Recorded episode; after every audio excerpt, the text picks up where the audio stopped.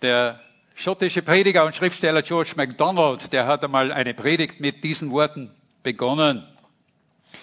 Wenn ich heute Morgen durch meine Botschaft niemanden erreichen kann, dass er etwas mehr von Christus versteht, dann war ich umsonst bei euch. Wenn ich keinem Herzen, keinem Menschenherzen helfen kann, heute dem lebendigen Gott nur einen Schritt näher zu kommen, dann war meine Mühe vergeblich. Ich bitte Gott, dass er das auch heute für uns so tut. Dass wir heute durch sein Wort näher zu ihm kommen, wieder etwas, ja, ergriffen werden einfach von ihm und von seinem Wort. Ich denke, das ist so wichtig. Der Text unserer Predigt oder meiner Predigt heute ist nur ein Vers. Ein Vers aus Jeremia Kapitel 29, Vers 13.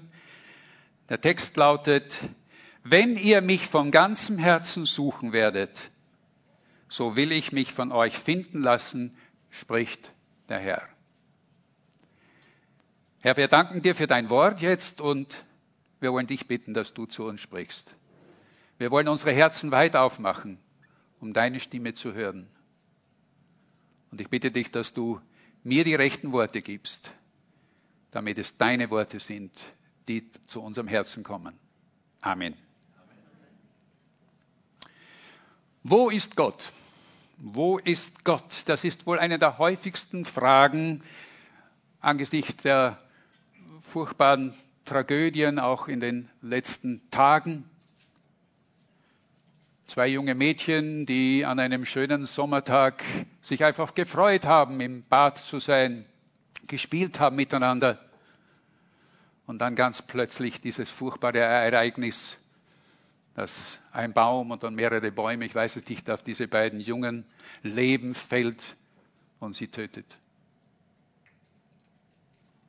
Wo war Gott in diesem Moment?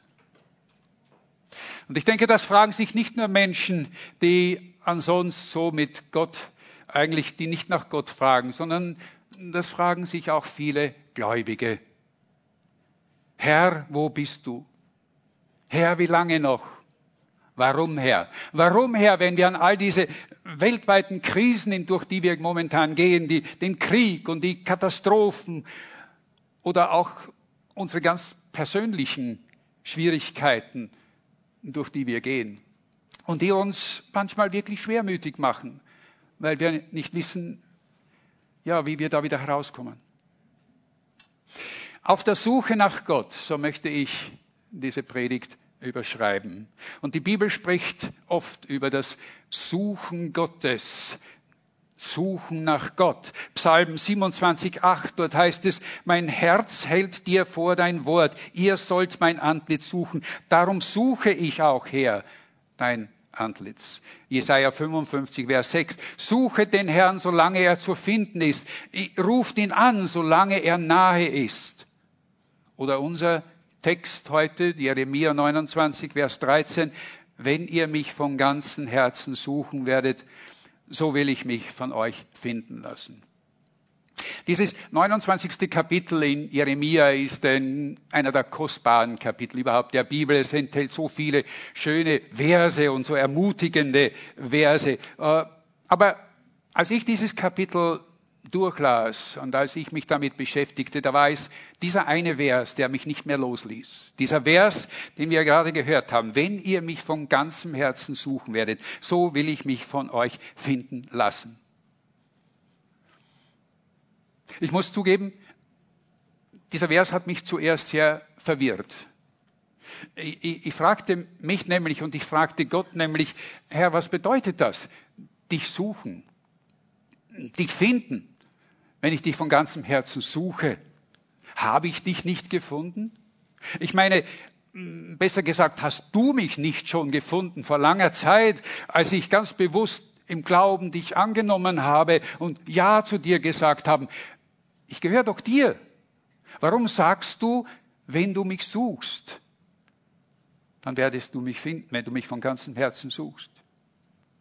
Ich meine, ich würde verstehen, wenn Gott damit jemanden meint, der vielleicht Gott nur so vom Hörensagen bisher kennt und auf der Suche ist nach Gott.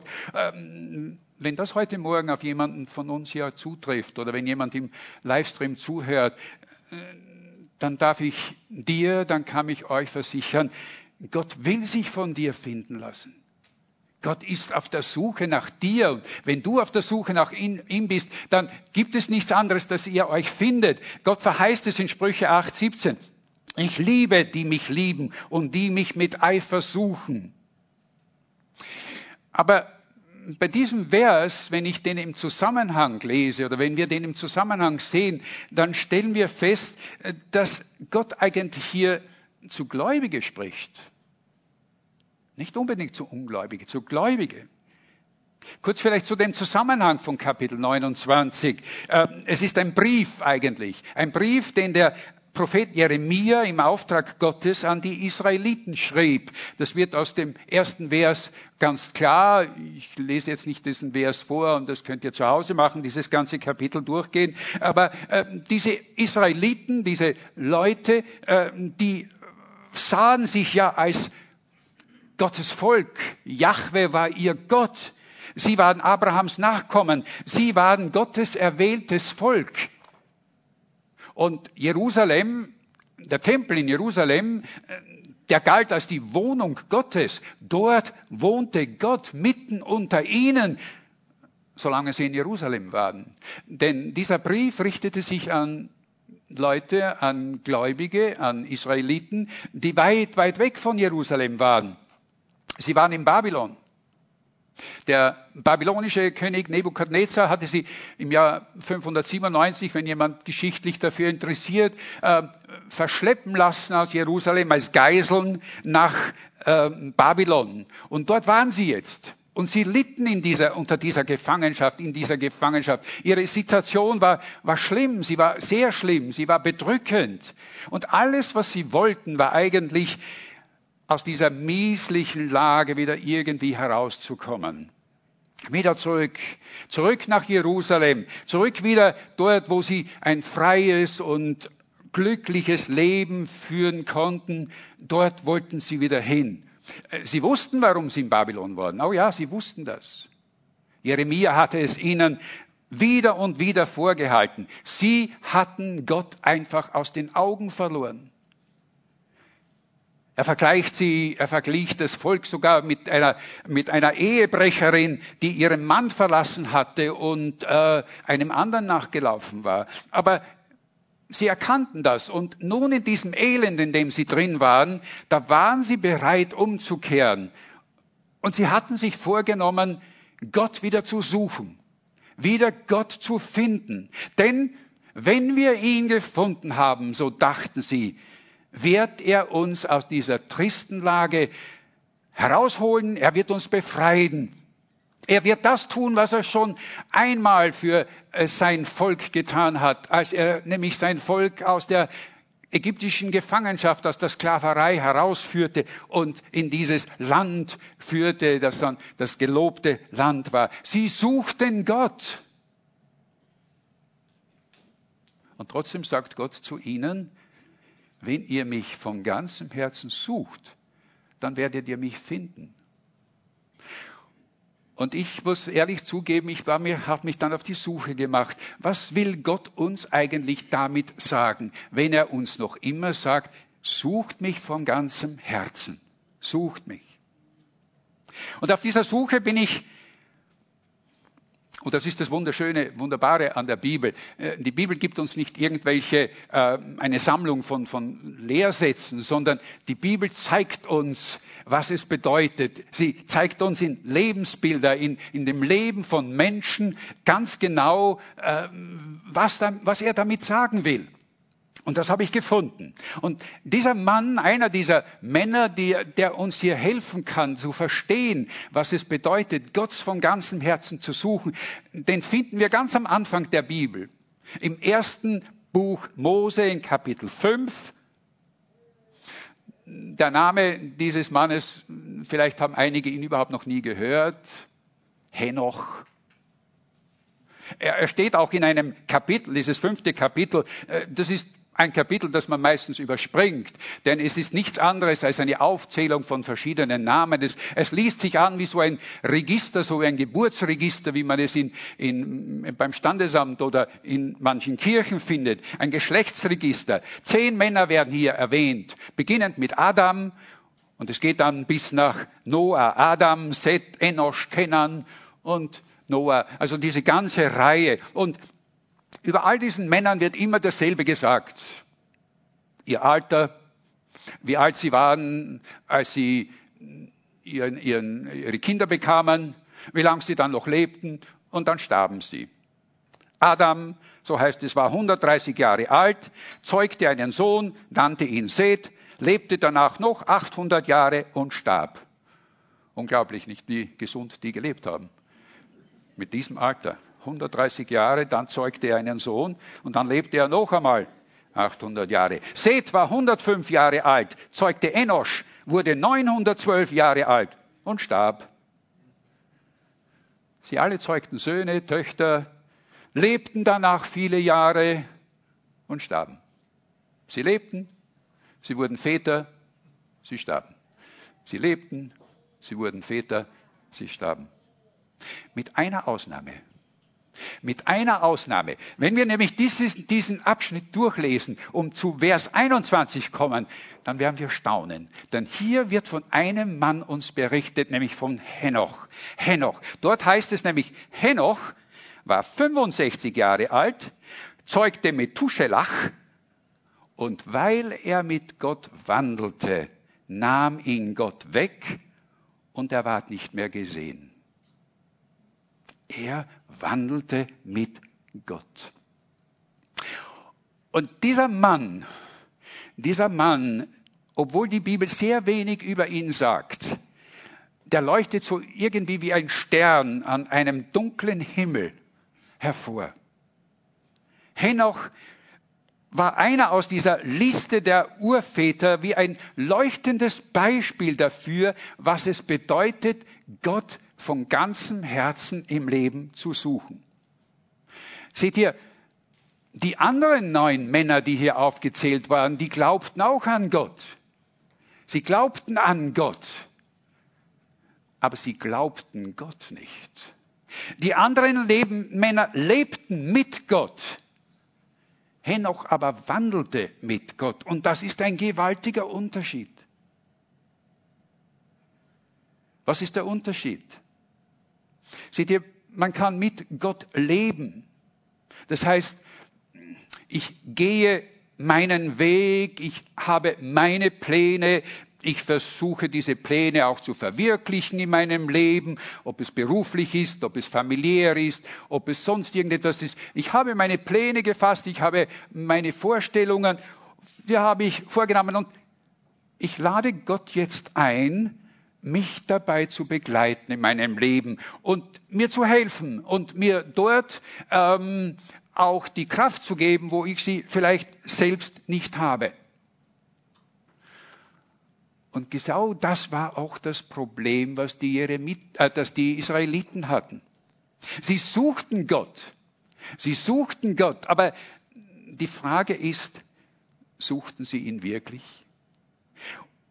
Oder suchten sie eigentlich nur Gott als eine Lösung für ihre Probleme. Suchten sie Gott nur als Lösung ihrer Probleme. Äh, wer, was ihnen, war ihnen die Befreiung aus ihrer misslichen Lage, in der sie sich befanden in Babylon, wichtiger als wirklich Gott zu finden? War das der Grund, warum Gott zu ihnen sagte, wenn ihr mich von ganzem Herzen suchen werdet? Und ich denke, da schließt sich eigentlich diese Geschichte von, von, von Israel, von den Israeliten äh, und auch von, äh, von Henoch, der ja noch viel früher, ich meine, Henoch war in der siebten Generation nach Adam, also das ist wirklich am Anfang der Menschheitsgeschichte. Äh, die Frage, wie ist es denn mit uns? Suchen wir Gott? Die Frage, die mir dieser Text stellte, war, suche ich Gott oder suche ich ihn auch nur zur Lösung meiner Probleme. Larry Crabb, ein amerikanischer Psychiater und gläubiger Seelsorger, der einige Bücher geschrieben hat, vielleicht kennen einige von euch ein, eines seiner Bücher, äh, hat ein Buch geschrieben mit dem Titel Gott in unseren Problemen finden. Und darin beschreibt er unser menschliches Streben, unser Sehnen nach einem möglichst angenehmen, möglichst schmerzfreien Leben. Und er schreibt dazu, wir sind leidenschaftlich darum bemüht, unser gegenwärtiges Leben in einer verrückten Welt so erträglich wie möglich zu machen. Und dann kommt er zu einem, einem Schluss. Er sagt, unser Wohlbefinden ist uns oft wichtiger geworden, als Gott zu finden. Unser Wohlbefinden ist uns oft wichtiger geworden, als Gott zu finden. Ein Satz, denke ich, über den es sich lohnt, einmal nachzudenken. Suche ich Gott oder suche ich Gott auch nur, damit er meine gegenwärtigen Bedürfnisse befriedigt? Und ich musste dabei an meine Gebete denken und vielleicht überhaupt an Gebete. Wie viel dreht sich in unseren Gebeten um unsere Nöte, um unsere Probleme, um unsere Schwierigkeiten, um unsere Gesundheit? Und wie viel dreht sich wirklich darum, um Gottes Verherrlichung, um Lobpreis? Verstehen wir nicht falsch, verstehen wir das nicht falsch. Gott möchte, Gott möchte, dass wir unsere, unser Leben unsere neue Identität, nämlich als Kinder Gottes, als Erlöste, als Begnadete, als Geliebte, von Gott geliebte Menschen auch wirklich genießen können. Das will Gott, das ist seine Absicht. Die Bibel sagt es an vielen Stellen. In Jeremia 32, 41 gibt es dieser Vers, es soll meine Freude sein, sagt Gott, euch Gutes zu tun. Es soll meine Freude sein. Und Römer 8, 28, dieser bekannte Vers, Gott möchte, dass uns alle Dinge zum Besten dienen. Das ist Gottes Absicht, das ist Gottes Wille. Aber Gott lässt sich nicht von unseren Erwartungen bestimmen im Leben. Oder wie Larry Crabb es in seinem Buch beschreibt, und ich finde das ist so ein schönes Bild. Er sagt, Gott ist nicht der Oberkellner, der beim Schnippen unserer Finger aus der Himmelsküche läuft mit einem Tablett voller Speisen, um unseren leeren Magen zu füllen. Das ist Gott nicht.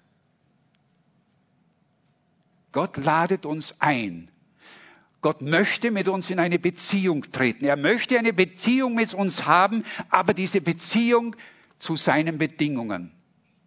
Eine Beziehung zu seinen Bedingungen. Und hier sind wir bei Henoch. Bei Henoch. Er war ein Mensch, er war ein, ein Mann, von dem es dann an einer anderen Stelle, zu der wir noch kommen, im Hebräerbrief heißt, und Gott hatte Gefallen an ihm. Und was war bei Henoch anders als bei den anderen Menschen? Er war ein Mensch, wie jeder von uns. Er tat weder etwas Großartiges noch etwas Heroisches, wie zum Beispiel Mose oder der Prophet Elia, der sich da mit den Baalspriestern anlegte und, und äh, einen Gewalt, ein gewaltiges Ding tat da für Gott auf dem Berg Kamel. Aber Nein, noch nicht. Die Bibel würde uns sonst etwas darüber berichten. Das Einzige, was wir erfahren, dass er 365 Jahre alt wurde und in diesem langen Leben sicher auch viele Höhen und Tiefen erlebte. Sonst wissen wir eigentlich nichts von seinem Leben. Das Einzige, was wir wissen, ist, Henoch wandelte mit Gott und daran hatte Gott gefallen. Und die Frage ist, was können wir aus diesem einen Satz, er wandelte mit Gott, eigentlich herausholen? Was bedeutet es, mit Gott zu wandeln? Wandeln ist so ein altmodisches Wort, aber ihr versteht, was damit gemeint ist. Es ist, es ist ein, ein Gehen, ein Gehen mit jemandem nebeneinander, zusammen. Im, in, im Amos, im, im Buch Amos, in Kapitel 3, Vers 3, da steht der Vers, da fragt der Prophet, gehen denn zwei miteinander, wenn sie sich nicht geeinigt haben? Also wenn zwei Menschen gemeinsam eine Wanderung machen, dann müssen sie sich über den Weg und das Ziel einig sein. Und Henoch, Henoch war einer, der mit Gott ging. Und etwas, was er auch erkannte, war, dass er mit Gott nicht über den Weg verhandeln kann, weil Gott hier nicht verhandelbar ist. Henoch war sich offensichtlich mit Gott über Gottes Weg und Gottes Ziel in seinem Leben einig. Henoch suchte Gott in jeder Situation seines Lebens. Und was bedeutet das? Was bedeutet das ganz konkret? Ich denke, das bedeutet zuerst einmal, dass Henoch Gott die Führung in seinem Leben überließ.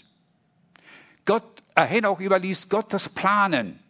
Er vertraute Gott, dass er ihn führen würde, wohin er wollte, dass er gehen sollte. Wenn ihr mich von ganzem Herzen suchen werdet, so will ich mich von euch finden lassen, sprach der Herr. Und die Betonung liegt hier nämlich auf dem von ganzem Herzen. Mit all dem, was ich habe. Und ich denke, manchmal, manchmal geschieht es, dass Gott uns in unserem Leben Dinge nimmt, ganz bewusst nicht wegnimmt, damit wir erkennen, woran wirklich unser Herz hängt. Wisst ihr das? Habt ihr das schon erlebt, dass ihr plötzlich, wenn etwas nicht so geht, wie wir es gerne möchten, wir plötzlich draufkommen, da bin ich eigentlich so abhängig von dem. Warum bin ich so abhängig von dieser einen Sache, die mir jetzt da genommen wird? Gott nimmt sie uns, um uns zu zeigen, woran unser Herz wirklich hängt. Hängt sie an dieser Sache, hängt sich an dieser Ding, an, an diesem Ereignis, hängt sie an dem, was wir hier wollen, oder hängt sie wirklich an Gott? Es ist so eine wichtige Lektion, die wir von Enoch hier le le äh, leben, äh, lernen können. Das Zweite ist, ich denke, Gott redete mit ihm und er redete mit Gott. Ihr werdet fragen, wo steht denn das? Wo ist denn das? Seht ihr, es gibt noch eine Stelle im im, äh, in der Bibel, wo über Henoch berichtet wird. Im Neuen Testament, nämlich in einem Brief, den wir vielleicht auch sehr selten lesen oder gar nicht lesen, nämlich im, im letzten Brief vor der Offenbarung, in dem kleinen Brief Judas. In diesem kleinen Brief wird Henoch noch auch erwähnt. In äh, Judas, das nur aus einem Kapitel besteht, in Vers 14 heißt es, äh, äh, es aber hat auch Henoch von ihnen geweissagt. Und die Rede ist davon, was vorher in diesem Abschnitt gesprochen wird, nämlich von den Menschen, die sich nicht um Gott, um Gottes Willen und um Gottes Pläne und um Gott überhaupt kümmern. Und er sagt, Henoch hat von ihnen geweissagt, der siebente von Adam an und gesprochen. Siehe, der Herr kommt mit vielen tausend Heiligen um über alle Gericht zu halten und die Menschen für ihre gottlosen Taten zu bestrafen. Woher hatte Henoch das? Woher wusste Henoch das? Er war mit Gott in Kontakt, er sprach mit ihm. Aber das setzt etwas ganz Wesentliches voraus, nämlich er musste auf Gottes Stimme hören. Auf Gottes Stimme hören. Ich denke, das ist etwas sehr Wichtiges in unserem Leben. Denn wenn wir Gott wirklich die Führung in unserem Leben überlassen wollen, äh, wenn wir seinen Weg für unser Leben suchen, dann müssen wir die Ohren unseres Herzens weit aufmachen, damit wir, ich würde es einmal so sagen, dass wir Gottes Schritte hören, wo er geht, damit wir ihm nachgehen können. Mir fällt das manchmal so unglaublich schwer. Dir auch? Ich meine, ich, ich bin so ungeduldig manchmal. Äh, manchmal muss ich etwas jetzt und sofort tun. Und wenn ich es nicht jetzt und sofort tue, dann bricht irgendwas zusammen. Aber ich schaffe es nicht zu warten, bis Gott mir sagt, nein, nicht diesen Weg, nicht dahin. Oder geh hier entlang, warte. Warten auf Gottes Antwort, warten auf Gottes Zeichen, das ist so etwas Wichtiges in unserem Leben, was wir lernen müssen. Wir müssen nicht ungeduldig sein. Gott hat alles unter Kontrolle. Gott weiß den richtigen Augenblick. Markus hat vor einiger Zeit über den Kairos gesprochen, über die Bedeutung eines Zeitpunkts in unserem Leben, den nur Gott bestimmen kann, der sagen kann, jetzt, jetzt kannst du es machen. Otto hat heute in der Früh gesagt, heute ist der Tag, wo du, wenn du noch keine Entscheidung getroffen hast, eine Entscheidung für Gott treffen kannst. Gott sagt es heute. Aber es ist wichtig darauf, es ist wichtig, darauf zu hören, unsere Ohren aufzumachen, unsere geistlichen Ohren, die Ohren, die Ohren unseres Herzens aufzumachen, um es zu hören. Und wenn wir das tun, dann werden wir Wunder erleben. Judy, meine Frau und ich, wir haben in unserem Leben einmal eine Zeit gehabt, war öfter, aber das war eine der wesentlichsten, wo wir vor einer ganz wichtigen Entscheidung in, in, unserem Leben standen. Es war die Frage, ob wir unsere Zelte hier in Österreich abbrechen sollten, äh, weil Gott uns diesen Weg gezeigt hat, unsere zwei Kinder packen und mit ihnen nach England zu ziehen. Äh, und wir waren uns in so vielen Dingen nicht klar und wussten nicht, wie das laufen wird und wie das sein wird und wann der richtige Zeitpunkt ist. Und es war dann ein Vers, den wir uns immer wieder sagten und den wir sogar sangen, weil es auch als Lied gibt, nämlich dieser Vers aus Psalm 25, 4, Herr, zeige mir deine Wege und lehre mich deine Steige, leite mich in deiner Wahrheit und lehre mich. Und wir haben es geschafft. Wir haben gewartet, bis Gott uns Zeichen gesetzt hat, Dinge, Dinge geschehen hat lassen, an denen wir überhaupt nie geglaubt haben. Und es ist zum Schluss alles wunderbar gegangen. Wir haben Wunder über Wunder erlebt. Ich denke, Henoch kann uns hier einiges sagen, wenn es von ihm heißt, er wandelte mit Gott. Er hörte auf Gott. Er suchte Gott in, aller, in jeder Situation seines Lebens. Er suchte Gott nicht und sagte zu ihm, Herr, hilf mir dabei, sondern er fragte Gott und sagte zu Gott, Herr, was soll ich tun? Was soll ich machen? Sag du es mir. Es gibt drei Stellen in der Bibel, wo Henoch erwähnt wird. Die erste ist aus 1. Buch Mose, Kapitel 5. Die zweite Stelle habe ich schon erwähnt, aus dem kleinen Judasbrief. Und es gibt noch eine Stelle, nämlich im Hebräerbrief. Hebräerbrief, Kapitel 11, Vers 5, wird Henoch auch erwähnt. Dort heißt es, durch den Glauben wurde Henoch entrückt, damit er den Tod nicht sehen sollte. Und er wurde nicht mehr gefunden, weil er ihn entrückt hatte, denn vor seiner Entrückung wurde ihm bezeugt, dass er Gott gefiel. Er wurde entrückt. Ähm, das wird nur von zwei, außer Jesus, nur von zwei anderen Männern in der Bibel gesagt. Der große Prophet Elia, der mit einem Feuerwagen in den Himmel fuhr, und von Henoch. Ich kann mir die Situation so vorstellen. 300 äh, Jahre hat er gelebt, hat Leute um sich gehabt, seine Kinder um sich gehabt. Und eines Tages war er weg.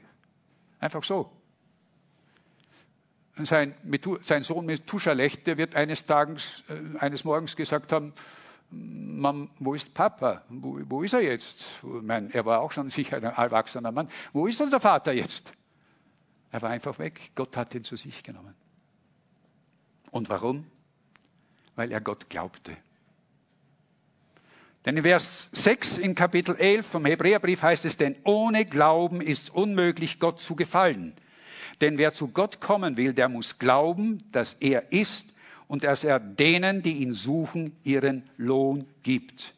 Die, die ihn suchen, die zu ihm kommen wollen, die müssen glauben. Unser Vertrauen dass Gott alles unter Kontrolle hat, ist das Allerwichtigste. Denn wer zu Gott kommen will, der muss glauben, dass er ist. Dass er ist, das bedeutet nicht so äh, zu meinen, zu glauben, dass es Gott einfach gibt, so wie mm, manche Leute äh, einfach sagen, wenn ihnen irgendwas was Gutes, Überraschendes passiert, na, es gibt ja doch einen Gott, nicht? Oder äh, Gott sei Dank, dass mir das nicht passiert ist. Nein, nein, das ist nicht damit gemeint. sondern zu glauben, dass Gott ist, bedeutet zu glauben, dass er in all den Umständen und Problemen meines Lebens ist. Zu glauben, dass er ist, bedeutet zu vertrauen, dass hinter all dem, was in meinem Leben geschieht, Gottes gewaltiger Plan steht. Ich kann an Gott glauben, aber das reicht nicht. Ich muss Gott glauben. Ich muss ihm glauben, denn ihm glauben bedeutet ihm vertrauen. Auch hinter den schlimmen Dingen steht Gott in meinem Leben. Auch hinter den Herausforderungen, die uns das Leben stellt. Auch in den scheinbar unlösbaren Problemen. Gott steht dahinter. Nach dem gewaltigen Erdbeben in Haiti im Jänner 2010, da saß eine Frau auf den Trümmern ihres Hauses, das kaputt wurde. Sie hatte ihren Mann und ihre Kinder bei diesem Erdbeben verloren. Und sie saß dort und ein Journalist kam vorbei und sagte zu ihr, wo ist Gott? Wo ist Gott? Und sie antwortete ihm, er ist, wo er immer war, neben mir. Ich denke, es gibt keine bessere Antwort in einer tiefen, schwierigen Situation, als zu sagen, Gott ist, wo er immer ist, neben mir. Nirgends ist Gott uns näher als in den dunklen Tagen unseres Lebens.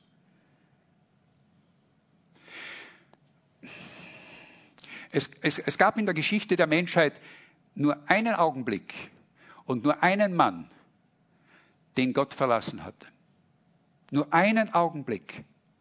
Als Jesus am Kreuz hing, beladen mit der gesamten Schuld und Sünde von uns Menschen auf seinen Schultern. Und als er in, seiner, in seinem Todeskampf war, schrie er, mein Gott, mein Gott, warum hast du mich verlassen? Und Gott hatte ihn wirklich verlassen. Denn Gott musste ihn verlassen, weil er plötzlich der Sünder war, der alle Sünden trug und Gott mit einem Sünder keine Gemeinschaft haben kann. Aber weil Jesus das tat und weil Jesus diese Gottverlassenheit ausgehalten hat, dieses Verlassensein vom Vater, hat er für uns den Weg frei gemacht, dass wir wieder zu Gott kommen können. Seitdem umgibt uns Gottes Güte und Gottes Gegenwart zu jedem Augenblick, zu jeder Stunde, zu jeder Minute unseres Lebens am meisten in unserer Todesstunde. Besonders dann.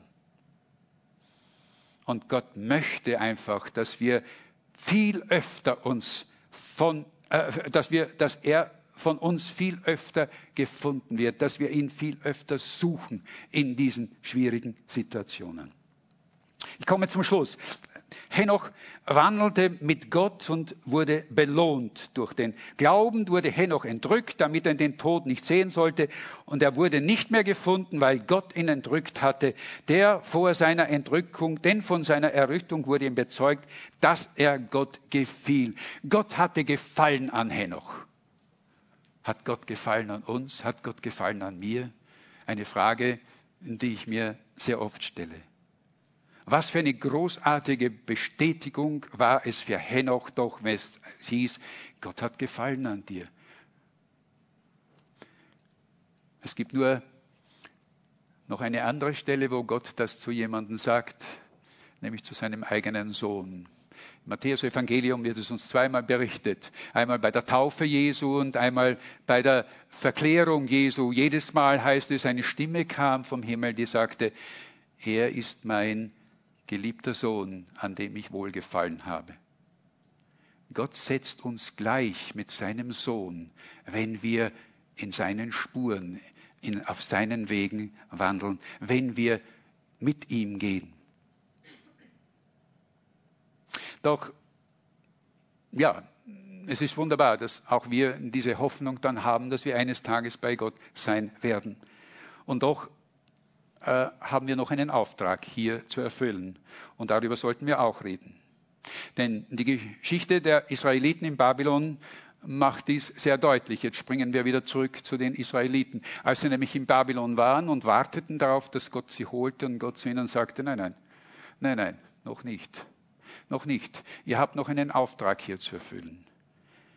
Es heißt in Kapitel 29, in Vers 4, in Jeremia 29, Vers 4, dass Gott sagte, nein, nein, zumindest noch nicht, baut Häuser, wohnt darin, pflanzt Gärten, esst ihre Früchte, nehmt euch Frauen und zeugt Söhne und Töchter, nehmt für eure Söhne Frauen und gebt euren Töchtern Männern, dass sie Söhne und Töchter gebären, mehret euch dort, dass ihr nicht weniger werdet.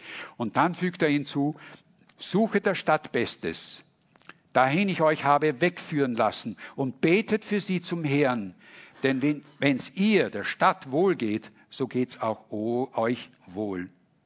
Bleibt dort, wo ich euch hingestellt habe, sagt Gott. Ich werde euch von dort wiederholen. Und wenn wir das Kapitel lesen, dann werden wir auch hören, dass Gott sagt, 70 Jahre. Das hat er ihnen verheißen. Nach 70 Jahren wird er sie wiederholen. Aber diese Frage oder diese dieser, dieser Satz, den Gott sagt, bleibt, wo ich euch hingestellt habe, ist auch etwas, was für uns von großer Bedeutung ist. Bleiben wir dort, wo er uns hingestellt hat. Auch in schwierigen Situationen bleiben wir dort, denn dort will er uns, dort möchte er uns begegnen. Manchmal verschließt Gott auch eine Tür, die wir gerne geöffnet hätten, weil er etwas anderes für uns im Sinn hat. Vor ein paar Tagen las ich in einer christlichen Zeitschrift von einem Pastor in der ukrainischen Stadt Kramatorsk. Äh, seine Freunde aus Deutschland, die schrieben ihm und äh, waren ständig mit ihm in Kontakt und meinten nach diesem täglichen Bombenhagel, der in dieser Stadt war, er möge sich doch in Sicherheit bringen. Und sie luden ihn ein, nach Deutschland zu kommen. Aber er lehnte ab. Er sagte nein. Obwohl von der ursprünglichen Anzahl der Mitglieder in seiner Gemeinde, das waren etwa 100 Mitglieder, nur mehr 18 zurückgeblieben waren. Alle anderen waren inzwischen schon geflüchtet. Aber Sonntag für Sonntag strömten große Massen, heißt es, von ungläubigen Menschen in den Gottesdienst. An einem der letzten Sonntage waren es nicht wie gewöhnlich nur etwa 80 Besucher, sondern weit über 900. Und mit Lautsprechern wurde seine Predigt nach draußen übertragen, weil der, interessanterweise war es auch ein Kinosaal, ein Ehemerger, zu klein war für so viele Menschen. Und seine Predigt über die Hoffnung, die äh, Jesus, die in Jesus liegt. diese Predigt, die wurde draußen mit Beifall von diesen ausnahmslos glaubensfernen Leuten begleitet, heißt es. Und er sagte seinen, seinen Freunden in Deutschland, Trotz der Lebensgefahr, der ich ausgesetzt bin, kann ich diese Leute nicht alleine lassen.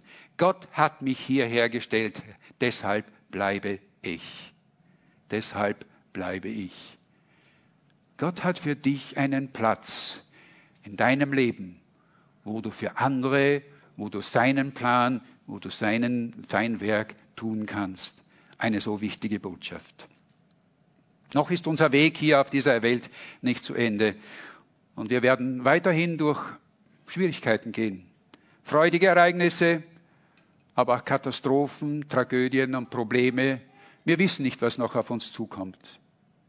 Aber wenn nur eines aus meiner Predigt heute bei euch hängen bleibt, dann ist es die, wir sind nicht allein. Gott ist mit uns. Gott ist bei uns und er ermutigt uns weiter mit ihm den Weg zu gehen. Angst und Verzweiflung kann sein, aber sie kann weichen, wenn wir von der Gegenwart Gottes, wenn wir die Gegenwart Gottes in unserem Leben spüren. Ich möchte mit einem Schlusswort aus Larry Crabbs Buch äh, den, die Predigt abschließen, eine Zusage, die Gott uns gibt äh, und die Gott auch mir und dir uns allen sagt. Er schreibt nämlich und er sagt nämlich, das ist Gottes Worte, die er sagt, dass es Gott ihm gegeben hat. Du musst nicht selbst die Kontrolle über alle deine Umstände haben. Vertrau mir mehr, als du es bisher getan hast. Tue, wozu ich dich anleite, auch wenn das Risiko aus deiner Sicht enorm ist. Ich bin dein Gott und ich bin durch und durch gut. Ich denke, wenn wir uns das zu Herzen nehmen, äh, dann kann sogar so etwas aufkommen wie ein leises Gefühl, dass unser Leben ein Abenteuer werden könnte oder ein Abenteuer sein kann. Ein Leben, das Gott mit vielen Überraschungen noch versehen wird. Die Welt ist ein schlechter Ort und sie wird wahrscheinlich noch immer viel schlechter werden. Aber ich denke, eines ist sicher, es gibt für uns ein Ziel und das wird ein perfektes sein. Und dort möchte Gott uns hinführen. Amen. Bitte das Lobpreisteam, dass wir sehr rauskommen und ja, dass wir ein Lied miteinander singen, in dem wir auch wieder uns selbst Gott übergeben können, unser Leben ihm geben können. Lass uns einfach einen Augenblick auch in der Stille haben, wo wir, vielleicht kannst du uns mit Musik im Hintergrund spielen, aber wo jeder von uns selbst darüber nachdenkt, wo in meinem Leben gehe ich meinen Weg und nicht Gottes Weg. Und dass wir dann auch vielleicht zu dem Entschluss kommen und sagen, Vater, ich möchte doch wieder näher kommen. Ich möchte mit dir wandeln. Ich möchte wie Henoch werden. Ich möchte mein Leben so führen, dass auch du mir am, oder dass du auch über mein Leben am Ende sagen kannst, ich hatte Wohlgefallen an dir. Ich hatte Wohlgefallen an dem, was du getan und gesagt und wie du gelebt hast. Lasst uns einfach stille werden einen Augenblick.